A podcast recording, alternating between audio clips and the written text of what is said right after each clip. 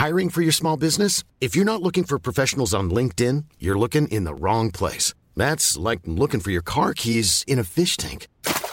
LinkedIn helps you hire professionals you can't find anywhere else, even those who aren't actively searching for a new job but might be open to the perfect role. In a given month, over 70% of LinkedIn users don't even visit other leading job sites. So start looking in the right place. With LinkedIn, you can hire professionals like a professional. Post your free job on linkedin.com slash people today.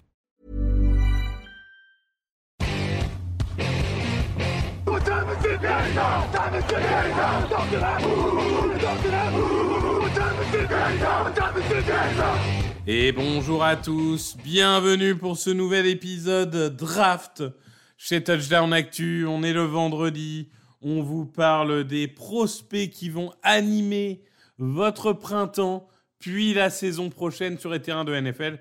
Et pour m'accompagner, Jean-Michel Boujard. Bonjour à toi, Jean-Michel. Hey, salut Victor, bonjour tout le monde. Comment ça va? Mais très bien, ça fait, je disais avant l'enregistrement, ça fait longtemps qu'on n'a pas enregistré ensemble. Ça fait du bien. Euh, et, pour le coup, on va parler de deux joueurs, moi qui m'intrigue beaucoup. Vous le savez, on est un peu dans la deuxième euh, cuvée, on va dire, des, des podcasts. On a fait un deuxième, un deuxième sur les receveurs, on a fait également sur les cornerbacks, c'était toi avec euh, Nitti. Euh, c'était la semaine dernière, vous pouvez écouter d'ailleurs. Euh, cornerback très riche comme cuvée. Et là, on va s'intéresser au defensive tackle. Parce que s'il n'y a pas forcément de profil euh, top 10, euh, Jalen Carter, tout ça, hein, ça, ça, ça n'arrivera pas. On a beaucoup de joueurs très intrigants qui peuvent euh, aujourd'hui, comment dirais-je, qui peuvent rêver au deuxième tour, voir s'ils font un combine incroyable, pourquoi pas euh, arriver top 40, euh, très très proche du premier tour, on verra bien. Et le premier, et je ne prononcerai son nom de famille qu'une fois, c'est Ruc Orororo de Clemson. Euh, 1m93 pour 133 kg. Jean-Michel, euh, Clemson a connu une saison difficile, mais la défense reste toujours euh, la- une, une défense énorme. Et Orororo, qui n'était pas forcément le plus attendu, c'est quand même celui peut-être qui a le plus explosé. Est-ce que tu peux nous expliquer ce qui a, ce qui a fait que euh, il a explosé cette année et quelles sont ses qualités? Bah Déjà, je pense qu'il a eu un petit peu plus de place avec la draft de Brian Breezy l'année dernière. Et puis là, il arrive un petit peu à maturité. Voilà, je vais commencer alors pas forcément par un défaut, mais par sa limite. C'est qu'il est arrivé aux États-Unis, il avait 9 ans déjà. Donc il n'a pas du tout commencé le football dans les équipes de jeunes, les Pop Warner. Euh, au lycée, il a commencé ça très tard, donc son âge junior. Donc tout ça pour dire que pourquoi son année junior il commence à exploser? Ben parce que voilà, il commence à avoir engrangé un petit peu de l'expérience, l'intelligence de jeu, et puis évidemment à cet âge-là, euh, le gabarit qui se développe, le physique qui prend forme, etc. Donc c'est pour ça qu'il a crevé l'écran cette année et peut-être pas forcément avant, un petit peu barré par la concurrence. Et puis voilà, hein, il, il a ses neuf à ce poste et pour ce jeu mais c'est un super joueur. Donc oui, Ruc Orororo, il a un nom, voilà, quand on le voit à l'écrit, ça fait un petit peu peur, mais finalement, ça se prononce assez facilement. En tout cas, c'est comme ça que le disent les Américains. Est-ce qu'ils le disent bien? Je sais pas, mais Orororo, on va le dire comme ça. Et qu'est-ce qui me plaît chez ce joueur? Ben, C'est qu'il il a un jeu très pénétrant. Voilà, très pénétrant. Moi, quand je le vois, déjà, avec son gabarit, il me fait penser à un boxeur, mais alors un boxeur poids lourd. Et puis, ce type de boxeur un peu, euh, je sais pas, moi, un Marvin Ancler pour les plus anciens, euh, vraiment l'agresseur qui va tout le temps chercher l'adversaire, qui va tout le temps au contact, qui envoie tout le temps les mains. Enfin, voilà, c'est un agresseur des lignes offensives adverses depuis l'intérieur. Et Ruc O, il a vraiment ce mix comme ça de puissance, de vélocité. C'est, c'est vraiment quelqu'un de très puissant qui est tout le temps dans l'agression et qui a des qualités athlétiques impressionnantes. D'ailleurs, je pense que pour l'instant, vous le voyez sans doute, peut-être fin de deuxième tour, troisième tour, des fois quatrième tour. Mais attention, attention, avec de telles qualités athlétiques, c'est un candidat pour crever l'écran lors du combine et donc faire monter sa cote. Rukorororo, alors en termes de position, donc il jouait dans une 43 à Clemson en tant que défensif tackle. Je pense qu'il pourra le faire en NFL sans souci, mais moi je pense qu'il a également la flexibilité pour être tout schéma, c'est-à-dire même une défense en 34, voilà, un type de defensive end un petit peu à la Cameron Edward des Steelers par exemple, il peut tout à fait tenir ce rôle-là. C'est ce joueur très pénétrant et ça c'est vraiment précieux et donc il va être convoité. Ouais, je suis, je suis d'accord avec toi, 1m93, 133 kg et même quand tu vois la puissance qu'il y a sur le terrain, il n'y a pas de raison que ça marche pas en 3-4. Je suis assez d'accord avec toi euh, sur cette polyvalence. Et même à l'intérieur même d'une 4-3, il peut être assez polyvalent. Je, je trouve que vraiment, euh, tu, tu l'as dit, mais je vais réinsister dessus. C'est, une position ingrate, hein, defensive tackle. Euh, vous voyez pas toujours euh, dans les statistiques de tout le travail qui est fait. Et vraiment, euh, c'est c'est un, il va à la mine quoi. À chaque action, il y va, et il fait pas semblant et il impacte en fait. Alors pas forcément avec un plaquage toujours autre, mais il va impacter le jeu, il va euh, gêner le coureur, il va gêner le quarterback, il va gêner un tel. C'est vraiment très important en fait le travail qu'il fait. Et, je trouve qu'il y a une, il y a une belle masse physique, il y a une belle progression. Ça a l'air d'être un joueur qui, Enfin, il y a, des beaux et des moins beaux défensifs tackles, je trouve, physiquement. Lui, ça m'a l'air quand même euh, d'un sacrément solide, sacrément musclé. Et, honnêtement, s'il continue à travailler, je je vois pas vraiment ce qui, ce qui l'empêcherait d'être un très bon joueur de rotation pour commencer, puis, euh, puis un titulaire euh, peut-être en année 2 ou en année 3, euh, selon comment il se développe. Écoute, moi, de mon côté aussi, j'ai quand même un joueur qui a explosé cette année, qui n'est pas forcément le joueur le plus euh, euh, attendu avant le début de la saison. C'est Tyleek Williams.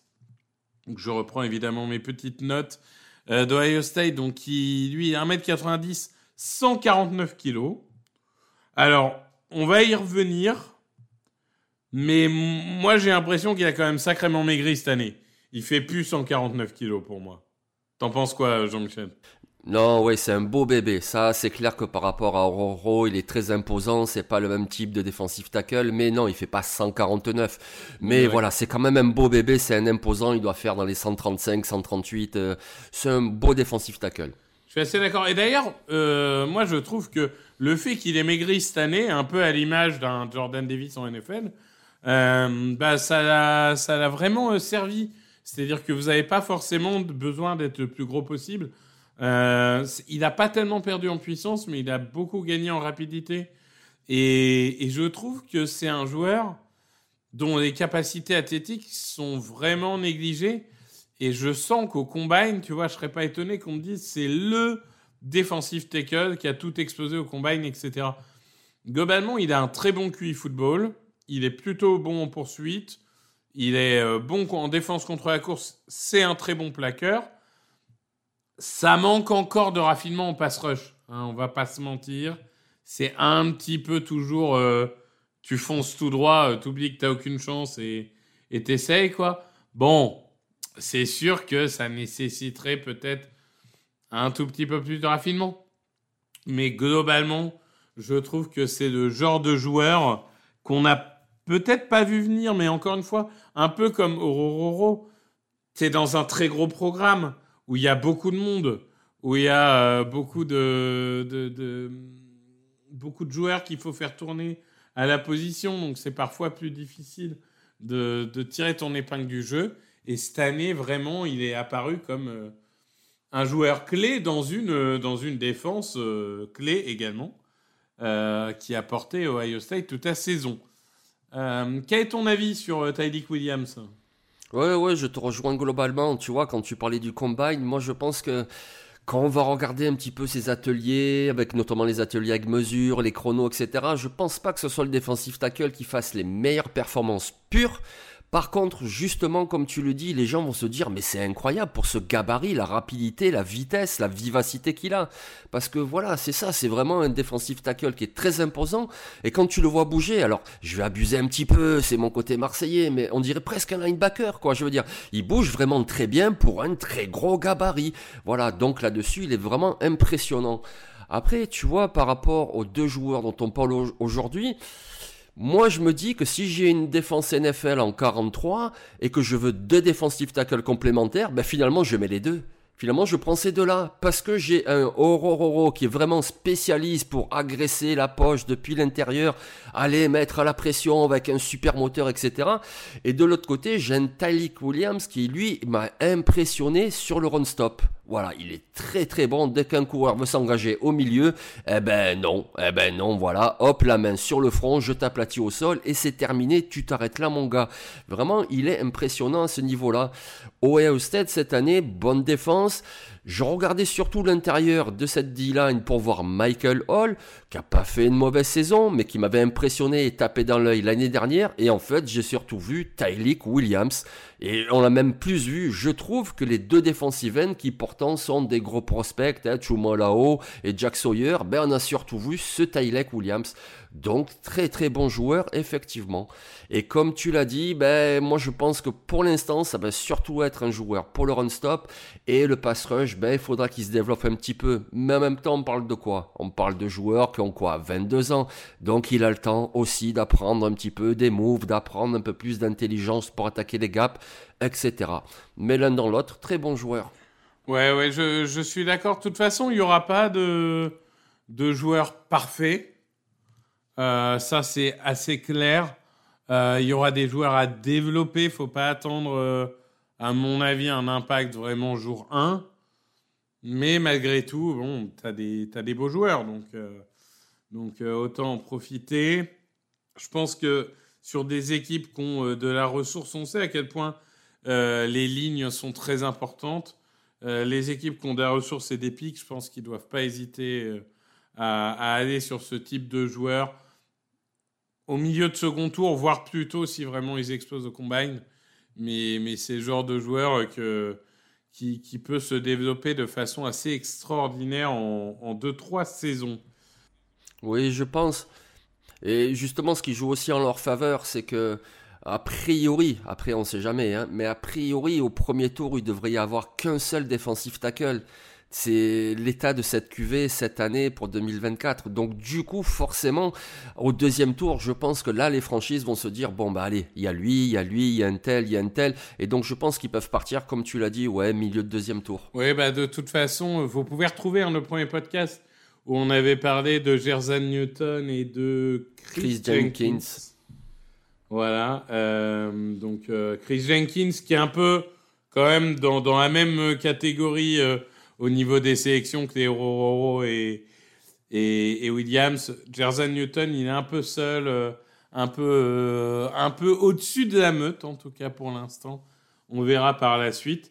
Mais, mais voilà, c'est une cuvée où tu disais hein, avant le début d'enregistrement, il n'y a quand même pas une profondeur de fou.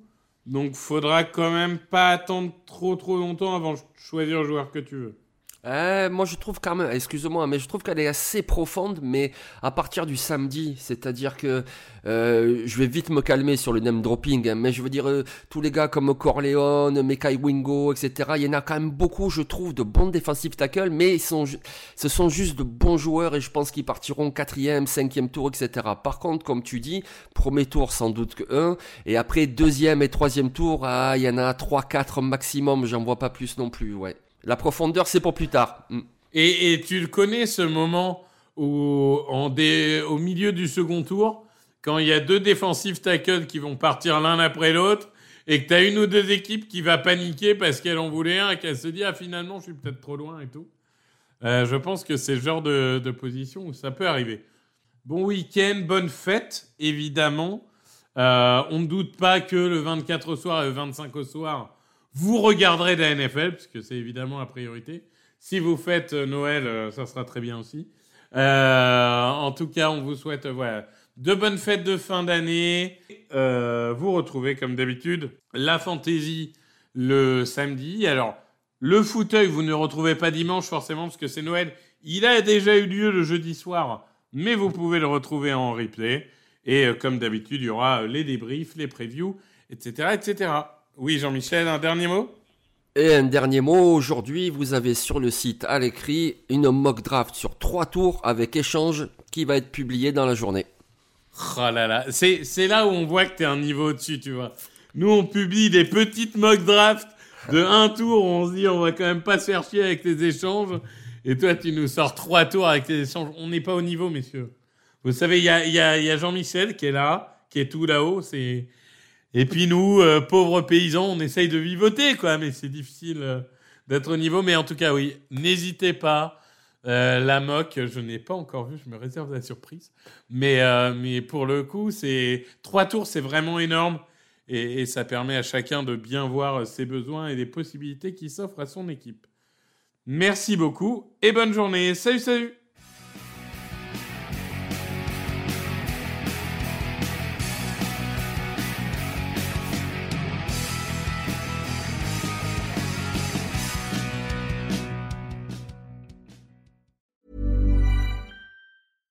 Hey, it's Paige DeSorbo from Giggly Squad. High quality fashion without the price tag. Say hello to Quince. I'm snagging high-end essentials like cozy cashmere sweaters, sleek leather jackets, fine jewelry, and so much more. With Quince being 50 to 80% less than similar brands. And they partner with factories that prioritize safe, ethical, and responsible manufacturing. I love that. Luxury quality within reach. Go to quince.com slash style to get free shipping and 365 day returns on your next order. Quince.com slash style.